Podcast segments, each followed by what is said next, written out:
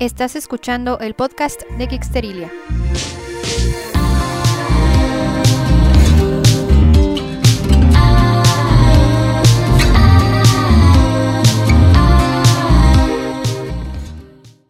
Hola Geeksters, ¿cómo están? Bienvenidos una vez más al podcast de Geeksterilia. Y en esta ocasión me acompaña nada más y nada menos que Arnoldo. ¿Qué onda, chavos? ¿Cómo están? el clásico saludo de Arnoldo. Saludo, el clásico saludo. y bueno, vamos, el día de hoy toca un tema bien interesante, bien padre, Yes. que es acerca de series y películas eh, de temática postapocalíptica o apocalíptica. Las series para ver en el fin del mundo. En el fin del mundo, que queda así como un poquito ad hoc ahorita todo lo que está pasando en 2020. que Estuvimos a punto de una tercera guerra mundial. Y apenas, Estuvimos- apenas va enero. apenas va enero, ya que enero todavía no se acaba, todavía es como 50 de enero. Ya sé. Eh, y aparte también, pues tenemos el coronavirus y todas estas cosas que amenazan con exterminarnos para siempre del. Se ha querido de acabar el mundo dos veces y apenas va enero. Apenas va enero. Bueno, no, sin contar el 2012, el 2000 Sí, y bueno, todas sí. esas cosas que todas esas sí, cosas que hemos visto. Así que bueno, vamos a empezar primero por temática, por tipo de Tipo de, cataclismo, tipo de cataclismo y vamos a empezar primero con el, los- el tipo de cataclismo que es la humanidad se vuelve infértil. La humanidad se vuelve infértil. La humanidad se vuelve infértil. En, eh, una de mis películas favoritas de Alfonso Cuarón Sí. trata este tema y es Children of Men. Los niños del hombre está bien suave esta película. Este, yo, bueno, yo no sé qué fascinación tenemos los humanos con el fin del mundo, que siempre eh, estamos pensando en cómo nos vamos a acabar. Ajá. Hemos hecho un montón de películas bien diferentes con esta, con esta temática Ajá. y esta de niños del hombre. eh, bueno, la temática que, que tiene es bien diferente porque nos acabamos porque ya no nos podemos reproducir. O sea, Sí. una de las cosas en las que somos más buenos, pienso yo, porque somos un montón ya. Sí. Y, y, pues eh, plantea esta, esta temática, está Ajá. bastante buena. Sí, está muy interesante, sobre todo por el impacto político que esto tiene. Sí. Y todas las guerras que se desatan una vez que en esta película ya, después de 18 años, hay una mujer que logra embarazarse y entonces todo se mueve de tal manera para que esta mujer sea protegida y logren hacer la criatura, pero Así es. Ujú. Y fíjate que este, este no es una película que esté muy lejos, porque, por ejemplo, países como Japón o en Europa se están haciendo viejitos. Ya la Sí. gente no está queriendo tener hijos. Bueno, pero eso es por Bueno, pero es porque no quiere, es decisión propia. Pero aún así sí hay muchos casos ya de, de infertilidad. Yo creo que tiene que ver un poco con, con, digamos, la contaminación del agua, de que todo trae hormonas y Sí. que todo... tra- Entonces no sabes ni qué estás comiendo ni qué estás tomando, no tienes idea. Tú crees que estás tomando algo sano y nada que Y nada tiene... Nada que tiene fertilizantes, hormonas, este, Así es. miles de cosas y eso provoca pues alteraciones en nuestro organismo que a lo mejor pudieran llegar a provocar este tipo de cataclismos. y Sí. por esa temática también va una serie que a mí me gusta muchísimo, que es The Handmaid's Tale, que también la premisa es la misma, es el mundo ya está tan contaminado que todas las mujeres y todos los hombres, la mayoría ya son infértiles. Esa no la he visto. ¿Está, está buena? Está muy buena, pero aquí, el- aquí el rollo es que esto se vuelve como una distopia eh, feminista, porque Órale, haz de cuenta que a las pocas mujeres que son fértiles, digamos que las, y que no son parte de la religión que dominó y que tomó el país de Estados Unidos y lo dividió, Ajá. porque ya no se llama Estados, Uni- en Estados Unidos, se llama, ay, Gilead, Gilead se llama, el, país se, ma- se llama Gilead. Haz de cuenta que esta secta, secta cristiana extremista tomó poder, Ok. tomó poder y hubo un atentado terrorista en la Casa Blanca, que es donde se murió el presidente y se murieron muchos, tam- ah, también en, en- en el Senado, todo eso. Ok. Entonces colapsó el poder. Colapsó el poder y entonces tomó el poder esta secta militar cristiana extremista, en donde si no eras parte de esa religión, pues te iban a, te daban cuello primeramente. O sea, por Como- ejemplo, Como en la realidad. como en la realidad. Esa no está muy alejada de la realidad, ¿eh? Sí, sí, sí, Eh, Haz de cuenta que si eras pastor, no sé, eh, adventista o no sé, bautista o eras sacerdote católico, cuello. Cuello. Todo, si no compartías esa fe, cuello. Ah, pero así directo, sin antes este, encerrarlos en el un calabozo ni nada. O sea, cuello directo. Cuello directo, cuello directo. Ok, ok. Y entonces, ah, digamos que si eras una mujer fértil, que no eras parte de esa fe o que tenías algún pasado, algo en tu pasado que pudiera ser considerado de que vivías en pecado, o sea, Como digamos todos. que vivías, que vivías en unión libre, X, no sé, te capturaban, Ajá. te volvían una criada, le llamaban criada, como en la. Biblia, porque hay un antecedente bíblico, por ejemplo, de, de que Sara no pudo tener hijos y tomó la- un hijo de la criada. Es básicamente lo que hacen. A Por estas eso es de mujeres. Tale, entonces. Ajá, sí. A estas mujeres las secuestran, las vuelven esclavas sexuales, pero disfrazado de que son sirvientes de Dios porque ellas son fértiles. Entonces a las familias de los poderosos las llevan a estas casas Ok. y tienen cada mes, que es el día, el- los días fértiles que ellas tienen, eh, hacen esta ceremonia en donde, Así se le dice ahora. sí, en donde prácticamente las violan, este, Ok. Para que ella se quede embarazada, pero el hijo no va a ser de ella, va a ser de la esposa, esposa del comandante del- en donde viven. Entonces, Qué hardcore. está muy hardcore, está bien cruda, pero está muy interesante de ver y sobre todo Voy a pues, verla. Suena, sí. suena interesante la premisa. está muy bien, está muy, Muy bien. buena. Este sale Elizabeth Moss, que ha Ah. estado nominada muchas veces para mejor actriz precisamente a los Emmys y a los Golden Globes por este papel. ¿Y cuántas temporadas van de esta serie? Ahorita van tres, me parece. o Tres. Tres Ah, o-. Sí, tres. Perfecto. Van tres ¿De temporadas. ¿Diez capítulos cada Más o temporada? menos, más o menos. El problema es que está en Hulu. Ok. Entonces, pues es Hulu no hay, no hay manera, digamos que de verla. En, De verla eh, por otros medios. Pues sí, vas, a tener que buscar medios alternativos ok. Ok, ok. para poderla ver. Aunque creo que sí hay un canal en por cable en México que sí la, sí ¿La la, pasa, la transmite, pero no es así de on demand, es cuando la caches. O sea, verla, verla- la caches ahí Ajá, que salga, el día y a la hora que salga y ya te pegaste. Y pues esperar a que salga la temporada ahí, traducida, etcétera. Ok. Entonces, bueno, ese tipo de cataclismos yo creo que no es tan lejano de la realidad. Este, yo creo que de todos es el más probable. Sí, es el más probable, pero también como que es el menos explorado por todos los directores, los, los escritores. Porque no sé, no sé si piensen que jamás vamos a no poder reproducirnos. No sé. Está interesante ese Sí. rollo. Que predominen más otro tipo de cataclismos o de, eh, pues no sé, problemas con la humanidad. Pero ese no es uno de los que está en la mente de los escritores. No sé por qué. Bueno, al menos yo no he visto muchas historias de este tipo. Ajá. Y bueno, o sea, A nada más las guerras. y- predominan más las guerras, los zombies. Y hablando de los zombies, vamos a hablar de el, el apocalipsis zombie. Apocalipsis zombie En las que- series, películas, etcétera. Que hay, esas hay millones, hay Millones. por montones. Hay cómicas, hay serias, hay de terror así vil. De hecho, es- este tema se ha abordado incluso fuera de las películas y de las series. También por videojuegos. Sí, Un montón de, de, eh, productos del, eh, pues no sé, del imaginario colectivo que, plantean este apocalipsis zombie. ¿Por qué, ¿Por qué? Bueno, ¿qué originó este tipo de historias? ¿Cuál fue? Fíjate que a mí lo que se me hace que originó el apocalipsis zombie es nuestro deseo de querer dispararle a alguien, pero Sin tener consecuencias. Sin, tener, sin tener eh, si la consecuencia o el remordimiento. de como que el deshumaniz- a como alguien. deshumanizar a la otra persona y eso que te dé la, la excusa de dispararle, de disparar, ajá. decir, o sea, está interesante, está interesante, porque lo vemos en The Walking Dead, lo vemos en 28 Days Later, está en pues, Zombieland, Zombieland. en- ¿qué más? Ah, ah, sí, Soy Leyenda, que yo creo que es una de las, bueno, hablando de zombies, yo creo que los de Soy Leyenda son como que los más interesantes a mi parecer. son- Sí, porque realmente no son zombies per se, son un tipo de vampiros Ajá, y como que todavía eh, tienen un poquito de, pues no sé si conciencia, humanidad, inteligencia, porque no son totalmente de los zombies esos come cerebros que van ay. ujú. Porque aparte no los puede tocar la luz. Sí, no tocar una de las. Pero lo que me, lo que se me hizo interesante de esta es que también los animales se contagian. No nada Ah, más sí. es entre humanos el, el- el contagio como en otras, como en otras series. Por ejemplo, en, vei- en 28 días después y en The Walking Dead es más bien entre humanos todo lo, todo el cataclismo. Incluso los zombies entre sí son bien diferentes. O sea, Sí. Zombieland y The Walking Dead son zombies lentos.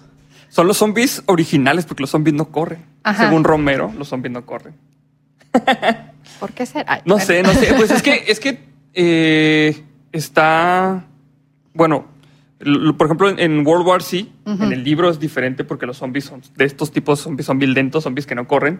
Y ya ves que en la película los pusieron así como si fueran una horda así de cosas que corren y trepan. y- Ajá, pues como en 28 días Como en después, 28 días, que ajá. son súper rápidos ahí los zombies. Porque aparte que queremos eh, dispararle a la gente, queremos que no nos agarren a nosotros. Entonces Ajá. yo creo que por eso este es el zombie clásico, el que no corre, el que podemos correr fácilmente Ajá. de él sin que nos haga daño. Que su ventaja está en los números, básicamente. Ajá, sí, Que si básicamente. no, o sea, si- por eso dices, o sea, si, se, si te da la- el apocalipsis zombie, no te pares en un Walmart a comprar cosas. Bueno, a agarrar Sí. cosas, a robarte cosas, porque te van a agarrar, te van a agarrar. O sea, evita los lugares concurridos.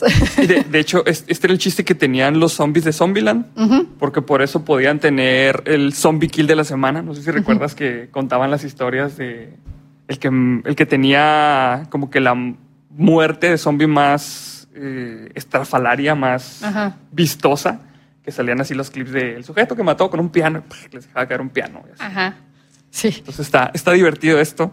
Sí, y luego también, por ejemplo, es bueno, en The Walking Dead, Ajá. lo que te plantean más bien es, no es tan, bueno, está el problema de los zombies, pero es más bien el problema de la sociedad después de los zombies, cómo, es, cómo Sí. evoluciona la sociedad, cómo, cómo, ¿Cómo se organiza? cómo se organiza, cómo se toman los liderazgos, este, estos, tipo, estos grupos diferentes que vemos en esta serie de, por ejemplo, los que se comen entre sí, los caníbales, y luego los que andan encuerados siempre, y luego, ah, o sea, hay muchos grupos diferentes de personas, o sea, de, de sociedades, microsociedades, que eh, yo creo que eso es lo interesante de The Walking Dead.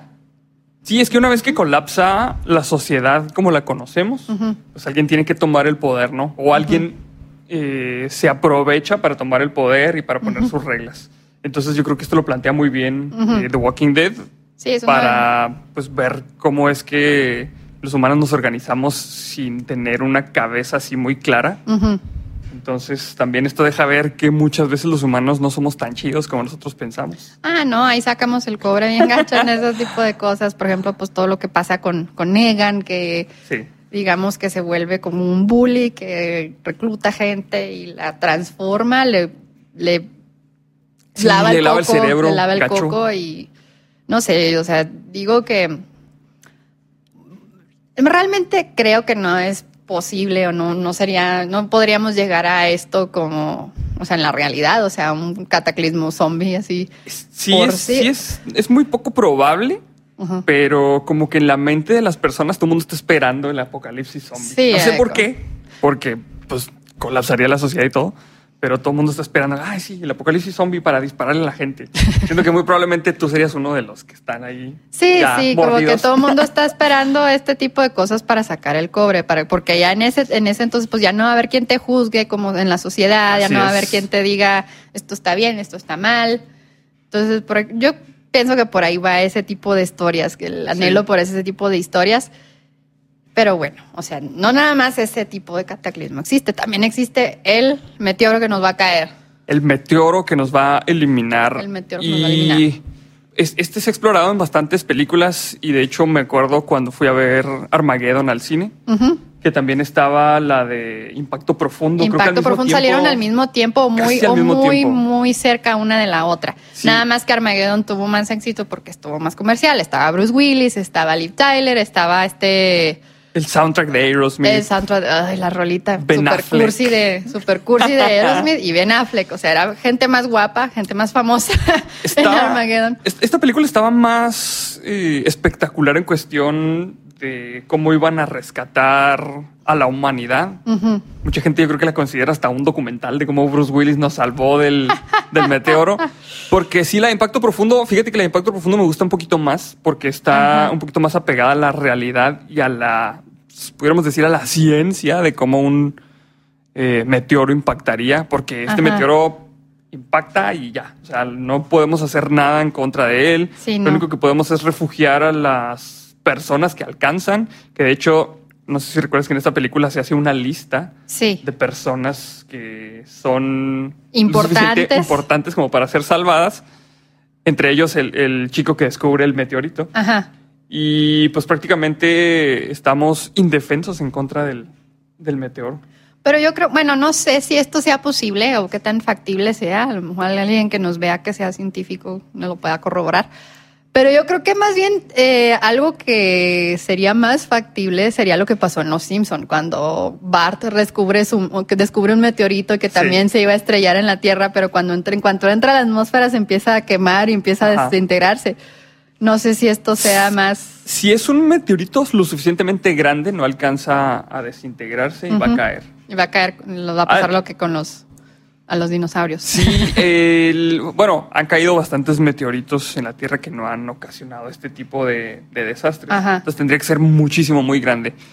Y si es muchísimo, muy grande, pues nos daríamos cuenta de, de que vendría para hacer algo. Por ejemplo, hay, un montón de planes que ya tiene la NASA, que ya tiene la Agencia Espacial Europea para este, desviar los meteoritos. No tanto ir a tirarles bombas nucleares, que eso es lo que hacemos muy bien. O sea, cualquier cosa que nos amenace, bomba nuclear. Eso no falla.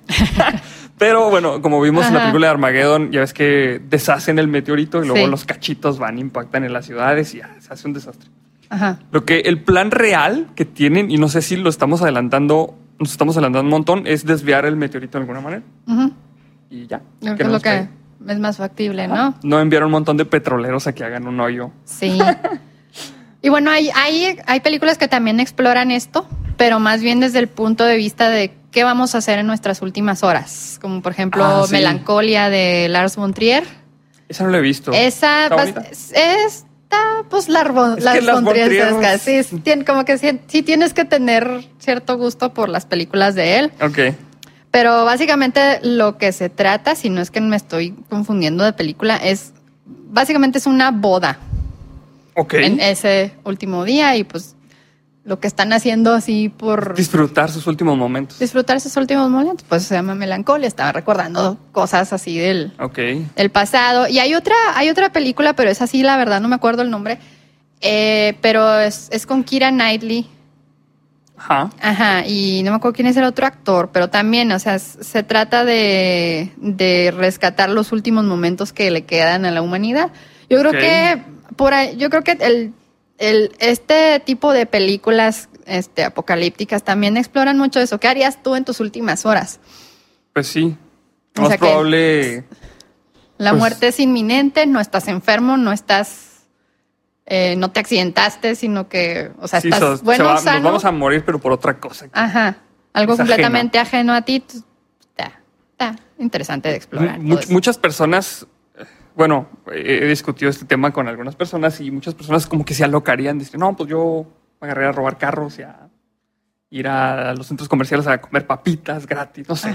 Hay muchas, muchas, eh, muchos puntos de vista diferentes porque hay personas que dirían, no, pues yo quisiera pasarlos con mi familia, estar reunidos, estar todos juntos, pero pues también esto eh, como que descubre la manera de pensar de algunas personas de sí, como los, que los más, reprimidos. Lo mismo que con los zombies, ¿no? O sea, ¿qué harías tú si pasaría esto y tuvieras el poder de sobrevivir? Sí. Es lo mismo, o sea, ya no existe una sociedad que te esté juzgando por tus acciones.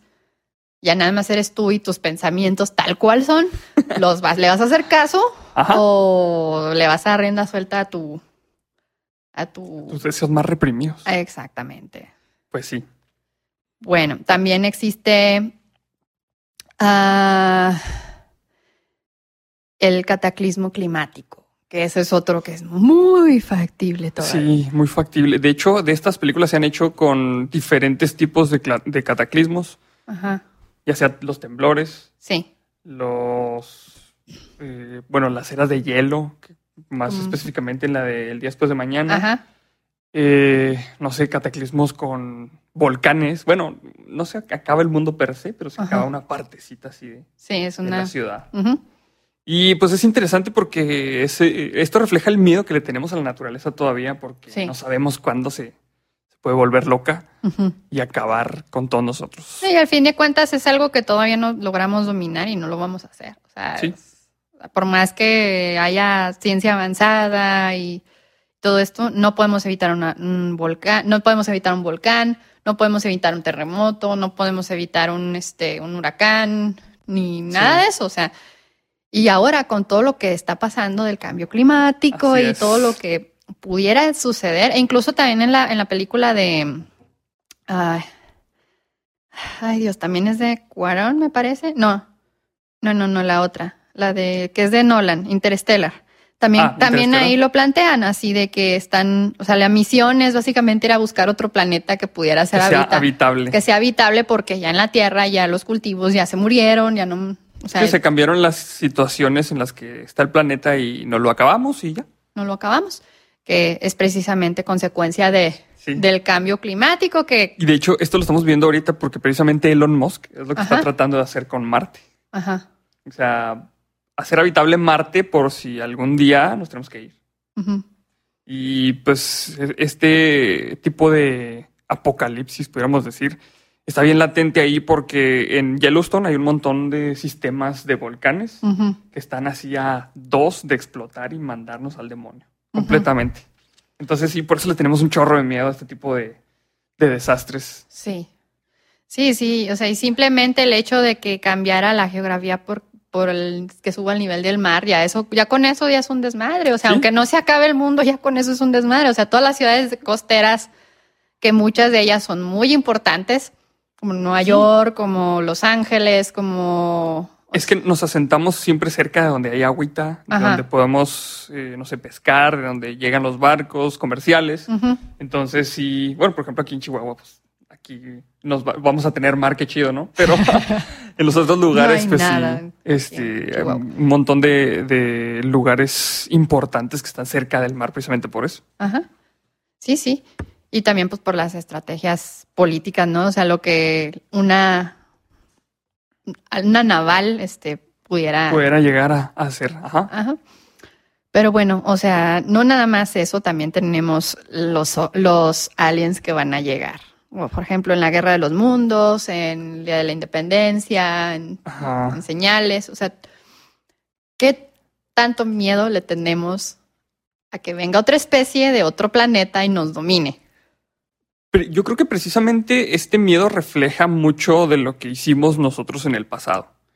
Llega una especie que es más poderosa que tú a tratar de dominarte. Y eso es lo que pasaba Pues en las antes. conquistas, En eh. las conquistas, ajá. Ajá. Yo creo que ahorita que ya somos una sociedad un poco más globalizada, que ya nadie va a anexionar territorios, espero que no Putin, eh, pues yo creo que lo única, la única mm, raza que pudiera venir a conquistarnos sería una raza que venga del exterior del planeta y eso es a lo que le tememos. O sea, Sí, que nos sí. hagan precisamente lo que nosotros hicimos en el pasado. Sí, sí, y pues bueno, hay de este tema hay muchísimas películas y no todas son así de que vienen a exterminarnos, sino por ejemplo vienen a examinarnos, a aprender de nosotros, como Sí. en como en, en Arrival. ¿En Arrival? En Arrival, esta esta película es hermosa en todos los sentidos, o sea, nos vienen a ayudar. De nos- hecho, son, son alienígenas benignos Ajá. que vienen a compartirnos su sabiduría de cómo ellos ven el tiempo precisamente. Sí, eso está, eso me pareció bien, bien padre de esta película, de cómo eh, la protagonista logra aprender el idioma de ellos y con Sí. ello puede ver Con el ellos des- todo. desbloquea un- una manera de ver el tiempo en la que nosotros no estamos acostumbrados. Ajá. Gracias al idioma que utilizan estos aliens, pues desbloquea como ese poder, más o menos. Sí, porque la escritura de ellos y su idioma realmente es este. ay, no, no sé cómo describirlo, o sea, porque Son, como, no- son como nosotros. pictogramas que son así en círculos. Y según lo que, lo que mencionaba la película, bueno, yo me leí la, la historia en la Yo que también, sí. Como no tienen ni un inicio ni un final, para ellos es independientemente, eh, bueno, es, es igual empezar a leerlo de donde sea. Sí, o sea, es un presente constante, Sí, no es algo lineal. O sea, esta película no explora el tiempo como una, como algo lineal, sino como algo, Algo que está ahí presente y que podemos acceder a él desde Ajá. el punto que nosotros queramos. como diría el doctor Wibbly, Wobbly, Timey Timey Wimey, wimey. Timey Wimey stuff. Este, pero los aliens malignos. Como Los aliens malignos son los que- al- el día de la independencia, que Son los que más le tenemos nos va miedo. a salvar Will Smith de todo y de Fíjate que se me hace bien raro, por ejemplo, en los, héroes. en los aliens de señales, sobre todo, son especies que tienen la posibilidad de hacer viajes interestelares y andan desnudos. No sé por qué siempre nos imaginamos así. O sea, no traen ropa. No traen sé. ropa. No sé, a lo mejor son más mejor es otro liberales. tipo de. tienen la capacidad de esconder cosas que no queremos ver. Eh, o a lo mejor ellos ya en los tapujos de la, de, no sé, del pudor y todo eso ya no existe. Pues sí. o, era- o tienen un rollo acá como Adán y Eva, que ellos andaban desnudos, pero no se daban cuenta que estaban desnudos ni sentían vergüenza de ello. Algo así, no Ajá. sé. Este, o no sé, o, o sea, porque aliens, tipos de aliens hay. Un montón. Un montón. Que están los que los grises, los, sí, los los reptilianos. reptilianos y. Los tipo insectos de los de los de Alien, los de Geiger. Ajá. Y pues hay un montón de. Bueno, más que nada lo que hacen en estas películas es presentar a los aliens de maneras grotescas, porque ninguno. amenazantes. sea. Ninguno son, son bonitos. O sea, ni- no hay una raza de aliens que sean bonitos y que vengan a, a rescatarnos. Sí, Ese- no. bueno, como en la película de El día que la Tierra se detuvo, que obviamente sale es Keanu Reeves, si Ah, mal no recuerdo. Creo Este que sí es muy bonito, ¿verdad? Pero él no venía a conquistarnos precisamente. Ajá. Pero es más bien porque tomó eh, como que nuestras características del humano para que no le tuviéramos miedo al mensaje que nos venía a traer. Y de todos modos lo tratamos bien gacho. Sí, sí. O sea, como que son la personificación de, unos miedos de conquista, ¿no? El miedo Sí. de que venga alguien más, como dices tú, alguien más fuerte a, a dominarnos, Conquistarnos, a sí. conquistarnos, a dominarnos. Que como dices tú, o sea, es un reflejo de las cosas, bueno, de la naturaleza humana. O Sí, sea, les, les estamos adjudicando a seres que no conocemos o que no sabemos si siquiera existen o no. Eh, un carácter humano, una característica humana que es el joder al prójimo. La conquista, sí. Pues es que yo me supongo que antes, eh, bueno, en, en las épocas de las conquistas, cuando llegaban los humanos, para ellos eran aliens porque traían, por ejemplo, en la conquista de México, ellos traían armaduras, Sí. traían caballos, usaban barba. Sí, los veían completamente como diferentes a ellos. Eh, no, y incluso el, el adjetivo alien todavía se sigue usando ¿Sí? en, en- en Estados Unidos para referirse a las personas que son inmigrantes. Así es. Entonces, Sí. este- este, tipo de concepto de alienígena todavía lo seguimos aplicando entre nosotros. Pues qué feo. Puros, puros, nomás sacando el cobre en todas nuestras historias, ¿verdad? Ya Están sé. padre. Pero están buenas, están buenas, eso sí. Y también no podíamos dejar de mencionar los cataclismos bíblicos.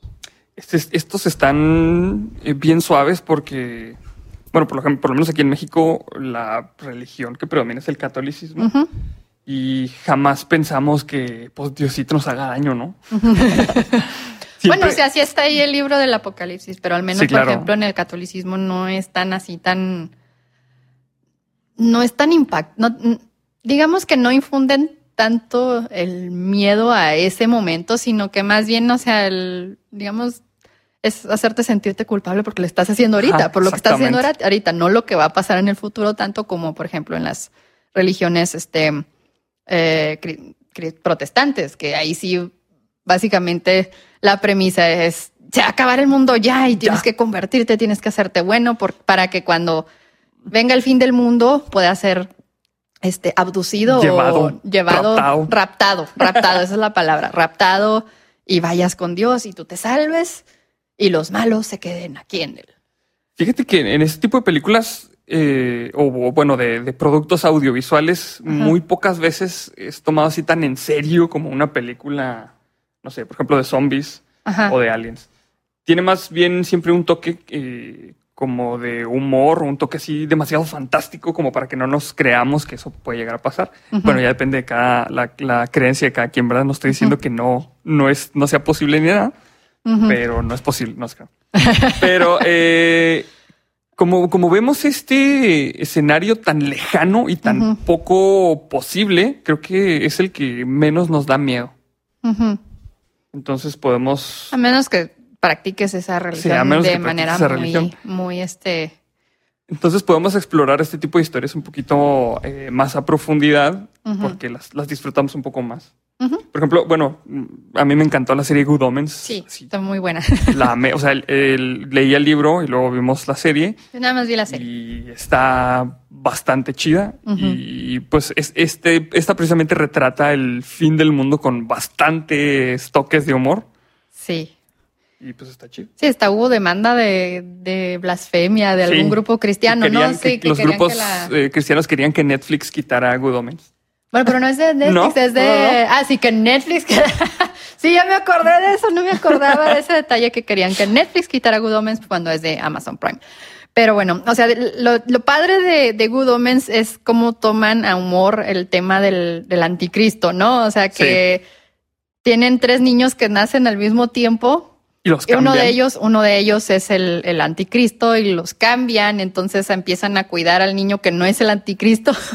Empiezan a entrenarlo como el empiezan a entrenarlo y no es el anticristo, simplemente el anticristo es otro niño que anda ya jugando como niño normal, pero que de, pronto sí se da cuenta que lo que desea sucede. Sí, Ajá. se empieza a dar cuenta de que, de, de que no es un niño normal. Y de que tiene ciertas características eh, pues especiales, pero eh, inherentemente este niño no es malo. No, no, no, porque no lo entrenaron Ajá, a ser malo. O sea, ajá. es un niño completamente normal que hace berrinches, que no hace, que se porta bien, que tiene amigos, que a veces hace caprichos con sus amigos. O sea, un humano normal. De hecho, yo, yo estoy completamente seguro de que si ahorita en este momento existe el anticristo, el mundo está tan globalizado que ahorita está chambeando en una maquila y no le alcanza para pagar la renta. Y por eso se va a volver malo, porque Sí. todo el mundo, sí, sí, ¿no? Lo entiendo completamente. Yo, yo, yo reaccionaría igual, muy probablemente. No, sí, pero por ejemplo también está este esta amistad que forman el ángel y el diablo. Sí. Porque, bueno, al principio eran lo mismo, ¿no? Eran dos, dos ángeles. Y el ángel más malvado, por así decirlo, pues se, se fue para, para el otro lado. Le, le ofrecieron más varo. Y, pero pues eso no, no significa que no puedan seguir siendo amigos, ¿no? O sea, bueno, está prohibido entre las diferentes facciones, pero pues ellos son compas. Entonces son los que han llevado o los que han influenciado ciertos eh, sucesos de la humanidad. Y ahí se ve la mano ahí divina en todo. Sí, sí, sí, completamente. Y pues también otra, hay otras series que tienen esta misma premisa del fin del mundo. Por ejemplo, hay una serie en HBO que no la he visto todavía, pero sé que existe y sé que esta es la premisa, que es The Leftovers, que es precisamente Los ya sucedió, quedaron. ajá, sucedió el rapto y ya se fueron todos los buenos, todos los bonitos se fueron al cielo y los que los demás nos quedamos aquí. Entonces, ¿qué va a pasar? ¿Qué va a pasar? ¿Qué va a pasar? Pero bueno, según lo que entiendo de estas religiones, y corríjanme si estoy mal, pero se van a ir bien poquitos, como 250 mil personas o algo así. Bueno, en algunas partes menciona eso, pero bueno, digo, o sea, Sí, sí. o sea, si nos basamos en ese tipo de, de creencias, si le quitas ahorita 250 mil personas al mundo, Entonces no, va a hacer mucho nada. impacto, no, no. No, Nada. en otros lados, o sea, por ejemplo, si tomamos como, si tomamos como ficción todas esas profecías este, religiosas, apocalípticas, hay algunas que mencionan que tres cuartas partes de la humanidad se van a, se van a morir. Entre guerras, entre guerras, este, hambrunas, enfermedades Ok. este, epidemias grandes y pues en los tres días de oscuridad y todas estas cosas. Entonces esto va a ser, digamos que la purga masiva de, de todo. Y con los que nos, bueno, con los que nos vamos a quedar, porque obviamente yo voy a sobrevivir, ¿qué vamos a hacer? No sé, de esto se trata esa serie precisamente. Pero también tenemos uno de los cataclismos que más nos asusta, que es las epidemias, las, Las pandemias, epidemias, las, pandemias, pandemias. que- ahorita ahorita- estamos viendo un poquito de eso con el coronavirus. Sí, de hecho, ahorita estamos bien pendientes de eso. Ajá. Y no sé si Netflix tenía preparada una serie documental de eso y la tenía ahí guardada y salió el coronavirus y ah, saca la serie de, de- creo que se trata acerca del ébola, es como una serie documental acerca de cómo los científicos tratan de detener este tipo de infecciones Ajá. y vieron la oportunidad y la tomaron. Y te aseguro que tiene un montón de personas que la están viendo ahorita.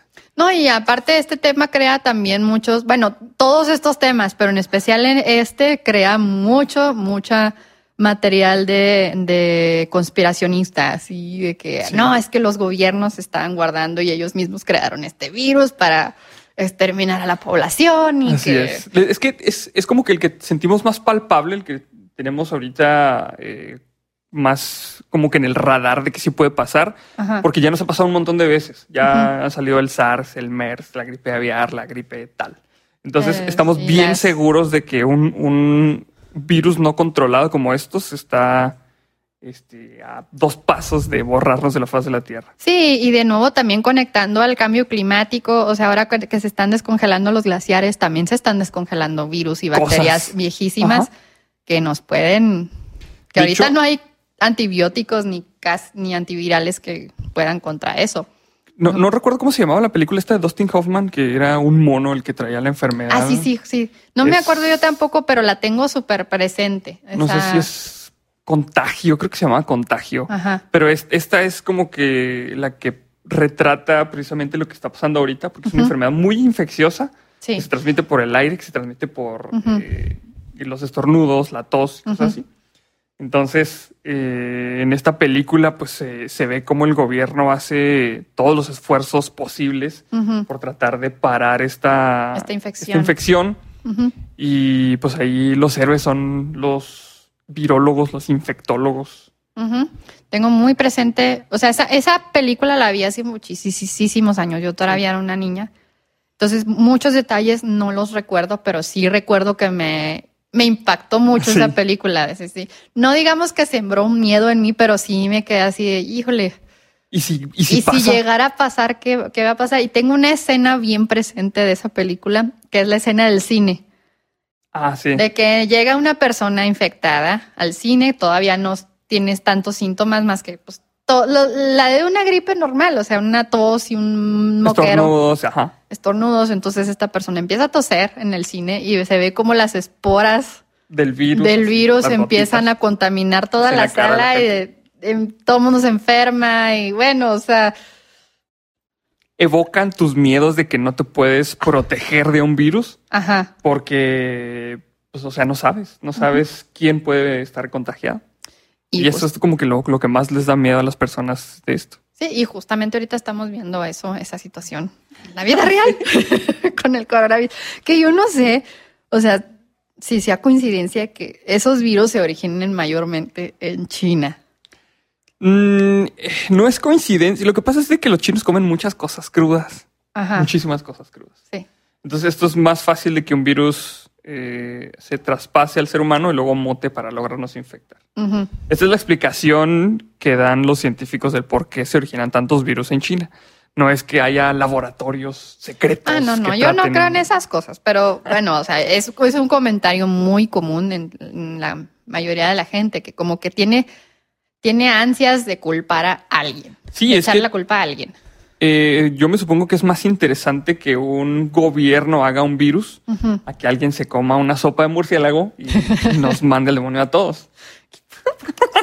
sopas de murciélagos, ¿qué demonios tienen en la cabeza? Bueno, es que pues, las hambrunas que tuviera, pues se acostumbraron a comer cualquier cosa, ¿verdad? Pero, o sea, se justifica, sí, pero luego ya lo ves en esta época en donde ya existe una clase media china, donde ya tienen una estabilidad económica, que ya no son un bueno, siguen siendo muchos, pero ya no es así que se les van a acabar los recursos porque tienen tres, cuatro, cinco hijos. Este, pero yo creo que es más bien como que la tradición de las personas de comer este tipo de cosas en los mercados. Que el otro estaba viendo un meme que decía que la tradición no es más que peer pressure de la gente muerta. Entonces, yo creo que esto es lo que hace que las personas sigan consumiendo ese tipo de cosas. Ajá. Sí, sí, sí. Pues a ver qué nos pasa, a ver qué nos pasa, a ver si no nos morimos todos. No, ¿recuerdas la gripe por gripe porcina, la H1N1? Sí, la H1N1. Bueno, de esa sí yo pues conocí un par de personas que murieron por eso. ¿En serio? Sí. Ok. Sí, sí, sí, sí, tuve un par de conocidos. Uno de ellos era un profesor mío en la universidad. Ok. Sí, este, de repente, o sea, se enfermó, así de que gripe, tos, eh, mocos y así. Y de repente, pum, neumonía y bye. Ok. Así de, así pasó. Eh, es que, bueno, en este tipo de casos, por ejemplo, eh, estaban dando datos de que la influenza normal mata más personas al año que lo que potencialmente podría matar este virus nuevo. Pero como es la influenza, ya la conocemos, pues no nos, no nos impacta. Sí. Entonces también como que tendemos a, a maximizar las cosas que son nuevas. Porque ahorita, bueno, según datos que leí el otro día, van 106 muertos, pero pues por influenza van un montón. Entonces a lo mejor tendemos a maximizar más las cosas nuevas que no conocemos y por eso nos da más miedo.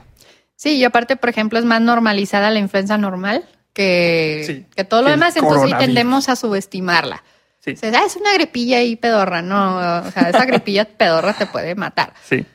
Pero, y ahora con todo y más, que con esta nueva ola de personas que no se quieren vacunar ni quieren vacunar a sus hijos. Sí. O sea, bueno, o- ojalá hubiera, se pudiera viajar en el tiempo y mandar a todas esas personas a la época en la que la viruela te mataba Ajá. Con la Para que, que la vieran. polio te dejaba. para que este, vieran, o sea, para que vean las consecuencias de no vacunarse. Y- Así es. Y sientan que son una generación privilegiada donde tiene al alcance de su mano, Las vacunas. la, o sea, la prevenir, la prevención de todas estas cosas, pero pues bueno, gánale al... Sí. Al, Sí. al- el- yo me leí en un blog o me Ajá. dijo un primo. Ajá. es- todas esas personas es lo que argumentan. Entonces, sácalos de ahí. Ese es el Sí, detalle. y me parece bien irónico que en estas épocas donde hay más información así científica y todo, tienda a la gente a creer en esas cosas. Pues sí. o, sea, o sea, los terraplanistas, por ejemplo, o sea, esa es otra que dices, ¿cómo puede ser posible que en estos tiempos, en 2020, haya sociedades completas que creen que la que Tierra, la es, Tierra plana. es plana? ¿Por qué? ¿Por qué pasa eso? Yo, yo, quiero- yo siento que es como que hay tanta información y no estamos tan acostumbrados a filtrarla que ya nos creemos cualquier cosa. Más bien lo la filtra ya por automático todo. O sea, yo creo que este es uno de los orígenes de, de yo creo que esto va a ocasionar cosas, este, políticas muy serias. El hecho de que los algoritmos ya te filtran Ajá. a las personas que, o el contenido que no, no es, con el que tú no estás de acuerdo. Y es- este es otro tipo de cataclismo que es Ajá. la rebelión de las máquinas. Ajá. Ah, es cierto, es, no, no, fíjate, no lo había mencionado, no lo había notado yo en mi, Sí, este es, este es otro tipo de, cataclismo que, o de fin del mundo que, que no habíamos caído en cuenta. Sí, sí, como. El fin del mundo de Terminator, Terminator. es precisamente esto, que una Terminator. inteligencia artificial se revele contra nosotros Ajá. y termine por, por decidir que los humanos no están tan chidos y que mejor hay que exterminarlos. Sí, sí. Pues a mucha gente le provoca mucho miedo que el hecho de que Google ya te avise por sí solo que puedes llegar en 15 minutos a tu trabajo. Ah, aunque- sí. A pesar de que nunca le dijiste dónde trabajas, ni o, nunca, o dónde está sensacionado el carro. ni dónde está tu casa. sí, Lo sabe por tu celular, por todo lo que. las actividades que tienes Ajá, día a día. Sí, sí, que son simplemente es puro análisis de datos, de información. Y de, bueno, algunas que, unas que otras violaciones a la privacidad, pero, Sí. pero bueno. Bueno, es que sea, cuando lo ponemos ahí, si acepto, pues estamos aceptando un chorro de cosas que ni leemos. Sí, sí. No, y hay mucha gente que sí se friquea mucho con esto. O sea, el hecho de que hay gente que de plano no, no tiene celular o tiene esos celulares viejos que no tienen ni Ajá. GPS ni nada de eso, que nomás lo usan para hablar en una emergencia, precisamente porque tienen miedo de que la De privacidad. Pero de todos modos te van a espiar, o sea, te van a espiar por aquí, por allá, por acullá. Entonces, si tienes una, una Smart TV, ¿qué crees que va a pasar? Te van a espiar. Si, si tienes cuenta de Ajá. banco, Ajá. te van a espiar. Sí. Así. Sí, entonces, y no, y, y ahorita en estos tiempos, pues, o sea, digamos que es un suicidio económico no tener ni cuenta de banco, ni, o sea, vivir como, Vivir off the grid ajá, no se puede ahorita. no se puede, es imposible. Entonces, pues bueno, por ahí también va otro de los miedos, o sea, qué tanto nos están espiando y qué saben, tanto saben de nosotros que puedan, no sé, los gobiernos hacer algún tipo de arma que no, así, Sí. ese tipo O controlarlos de por medio Ajá. de la tecnología. Sí, sí. De hecho, hay un episodio en Doctor Who que me, me gustó mucho, que es uno del, cuando salen los Cybermen en, en New Who por primera vez, que toda la gente está usando unos audífonos, este, unos auriculares. así wireless, Ajá. como los de Como los Bluetooth. como los, así. sí, como los Bluetooth de iPod, de, de, de Apple ahorita, los Ajá. blanquitos, en donde control, básicamente controlan el pensamiento de, del colectivo, de la gente. Y entonces llegan, llegan el doctor y llega Rose y ven a toda la gente este, bajo ese, digamos, hechizo, por así decirlo. Y se sacan de onda y luego ya se dan cuenta que esto da pie y da origen a que eliminen los sentimientos de las personas y los conviertan en, en Cybermen. Que si no han visto Doctor Who, es una serie que les recomiendo mucho, pero Sí. porque también trata de muchos de esos, de estos temas que estamos platicando. Así muchos es. de esos se han explorado en los episodios de, de esta serie. Y cuando vi los audífonos de, de Apple, de Apple me quedé. Son "Ah". oh, no. Sí, bueno. pues no, no, no te tienes que ir más lejos porque ahorita nos, o sea, las personas se la pasan un montón viendo a la pantalla del celular. Ajá. Parecería que están controlados por la pantalla del celular. Ajá. No se pueden despegar ni tantito de la pantalla del celular. Que de hecho hasta ya se han descubierto como que un, una condición que te da por estar así viendo el celular. Sí, Entonces, las- la espalda este, se, te, se te friega. Entonces sí nos controlan de cierta manera am, con los anuncios o con las cosas que ponen de moda. Entonces son, los, son lo que consumimos, es lo que pensamos, es lo que hacemos. Entonces sí está un poquito más cerca eso de pasar de lo que, de lo que pensamos. Y por ejemplo, también otra serie que explora mucho este tipo de cosas, eh, consecuencias de avances tecnológicos, es eh, Black Mirror. Black Mirror, ajá. Que de, que de hecho en esta, pues a lo mejor no es, no se trata tanto del fin del mundo, pero así como que el cachito antes de, que pasen las cosas. Y es buena ciencia ficción, porque al final de cuentas la Sí. ciencia ficción de eso se trata, o sea, de cuáles son las consecuencias morales de un avance tecnológico. Y, por ejemplo, el, el episodio que más me gusta a mí en lo particular es el de, el de las abejas. El de las abejas. El de las abejas, que son unas abejitas que son, pues básicamente son, son este robots chiquitos, son unos este, drones pequeñitos con forma de abeja que hacen la función de las abejas. Ese se llama Hated in the Nation. Me gusta Ajá, mucho también. Hidden in the Nation. Entonces, un hacker, eh, pues ahora sí valga la redundancia, hackea el sistema de estas abejitas Ajá. y lo usa para ah, matar. Para linchar eh, públicamente a la gente. Sí, o sea, basan eh, lo que pasa en Twitter muchas de las veces, Sí. este linchamiento mediático eh, en las redes sociales hacia las, hacia las personas hasta nomás porque sí y usando hashtags de kill, kill someone, así X personaje, ¿no? Y bueno, a base a la persona que tuvo más, digamos, votos en contra, Esa persona esa se persona muere. se va a morir. Ajá. Pero luego el twist es de que todas las personas que usaron ese, este, Ese hashtag ese hashtag, son propensas a. sí, se vuelven un, se vuelven un blanco. No les voy a decir más cosas porque si no sería spoilearles el, el, el episodio. Pero, o sea, volvemos a lo mismo. O sea, la tecnología usada En nuestra contra. en nuestra contra, que también es un tema muy recurrente en este, en este tipo de. Me gusta mucho cómo aborda este tipo de cosas Black Mirror porque no necesita de efectos muy elaborados, sino que toma un concepto y en base a ese concepto se desarrolla toda la historia. No necesita ver eh, efectos así muy visuales para que realmente te sientas muy inmerso en, en la situación. Está muy suave ejecutada. Sí, como el episodio de los perros mecánicos. Ese también Sí. estuvo muy, Sí, sí, sí. muy, muy impactante porque luego después vi un video con un robot que tenía exactamente esa misma Boston forma. Y luego yo, Dynamics. pues que no han visto, que no han visto lo que puede pasar. Pero es, es. inevitable, o sea, te lo preguntas, te lo preguntas, ves este tipo de contenidos y lo dices, no nos va a pasar, no nos va a pasar. Y luego ves que hay algo, que sacaron algo similar y lo te quedas así de, Sí, es que muchas veces la ciencia ficción eh, sienta las bases para que las personas que disfruten de esta ciencia ficción pues, quieran hacer eh, las cosas que disfrutaron. Por ejemplo. Los, las- los aparatos que utilizaban en Star Trek, "Ujú, que se comunicaban y que podían tener un montón de datos y así, pues, esos son los celulares que tenemos ahorita. ujú". Entonces, Las como que la ciencia, sí. la ciencia ficción va dictando como que el paso que tenemos que llevar y como que la humanidad va siguiendo esa línea. Entonces, supongo que pues hay que escribir ciencia ficción más bonita para que no nos acabemos.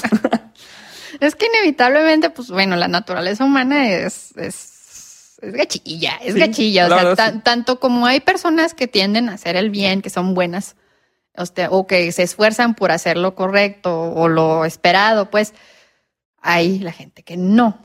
Y de ahí salen todas estas historias. siempre como que nos gana más el sentimiento de las cosas más fáciles, ¿no? Y lo más Ujú. fácil siempre es quitarle las cosas que tiene alguien más. Ujú, Entonces, pues es- esta es como que los instintos más bajos del ser humano. Entonces, a lo mejor este tipo de historias es lo que nos da miedo, que los seres humanos lleguemos tan bajo a- para llegar a cometer todo este tipo de, de cosas. Por ejemplo, pues en los apocalipsis zombies, aprovecharse de los demás, todo este tipo de cosas. Robar recursos. Ajá. Sí, y en las guerras pues pasa lo mismo también. Así es. Las guerras y esas no son cosas que no hayan pasado o que no puedan pasar, han pasado y mucho. Porque, aparte nos faltó el apocalipsis nuclear. Ajá, ay sí. Estuvimos a punto de, eh, con la serie de Chernobyl, que me gustó bastante cómo retrataron este evento, estuvimos así a horas de que todo esto valiera gorro por el meltdown del, del núcleo de la planta de Chernobyl. Yo no vi esa serie, pero pues sí vi que era, vi, vi los reviews de que era muy buena y sí, Sí. y sí tengo muchas ganas de verla, pero, pero pues digamos que ese es uno de los temas que no se han explorado tanto ah, Ajá. de manera más este, audiovisual, podemos. Sí, O sea, fuera de Chernobyl no he, bueno, al menos ahorita no, no me acuerdo o no sé de alguna otra película o serie que lo explore. Que, o sea, cómo, cómo nos ha traído este fin la misma tecnología que usamos para atacar a otras personas o simplemente para sacar energía. Ajá. Sí, pues simplemente esta historia se trata de, como siempre, eh, gente que es corrupta y que hace las cosas mal y eso ocasiona un accidente que pues, pone en riesgo a toda la humanidad. Y eso que también está bien fácil o bien sencillo de que ocurra. Sí, sí. Pues hasta ni siquiera tiene que ser a la bomba, o sea, tiene que ser un, por ejemplo, un terremoto, todo lo que vimos ahora con el, con el 19 de septiembre, Ajá. que pues cuántos edificios se cayeron por el terremoto que no se debieron de haber caído porque se supone que ya tienen una legislación de cómo construir los edificios altos y todo esto y que valió gorro porque pues al- alguien se pasó las reglas por la cola, entonces pues Así, Así, es. eso, eso es muy común y eso, de nueva cuenta, volvemos a, a la naturaleza joditicia del ser Del humano. ser humano. Del ser humano que hace que se ocasionen todas estas cosas y que muchos de los este, tipos de cataclismos que mencionamos este, realmente tienen el origen en, en eso. Sí, en que el ser humano eh, pues es lo suficientemente egoísta como para nada más pensar en él mismo. Pues sí. Y bueno, este, si ustedes tienen algo más que, que mencionar, pues ahí. Si se nos pasó alguna película, pónganla en los comentarios Sí. para, ahí, para, sí, hacer, sí. para seguir la conversación por ahí. Y pues bueno, hay muchas más historias que pueden venir. Pues sí, incluso lo que podemos ver en la vida real. A ver si no nos pega el coronavirus. ya sé. pues muy bien. Sí, sí, sí. Pues bueno, Arnoldo, muchas gracias No, por gracias haber, a ti por invitarme a tu haber programa. acompañado. Este, no sé si quieras mencionarles tus redes, tu Eh, canal. síganme por ahí en YouTube. Tengo dos canales. Uno que se llama Hey Arnoldo Montaño y otro que se llama SideQuest. Y en Twitter estoy como Spot Gaviani con dos Bs. Ujú. Y síganme en Instagram. No me acuerdo cómo estoy, pero ahí búsquenme ahí. Si ponen Arnoldo Montaño va a salir. y básicamente, muchísimas gracias. No, pues muchas gracias a ti por, por, por acompañarnos y por este, hablar de estos temas tan, tan interesantes y tan Muy bien. llenos de misterio y miedo. Suscríbanse a este canal, no se les olvide. Sí, sí, sí. Bueno, este eh, nos vemos la próxima semana. Les agradezco su tiempo, su suscripción al canal y sus likes si es que me están viendo por YouTube, su follow en su plataforma de podcast favorito. Y bueno, ustedes me encuentran a mí en las redes como arroba en todas las redes así estoy. Y bueno, esto es todo. Que les sea leve el fin del mundo. Nos veremos en el futuro. Bye bye. Bye.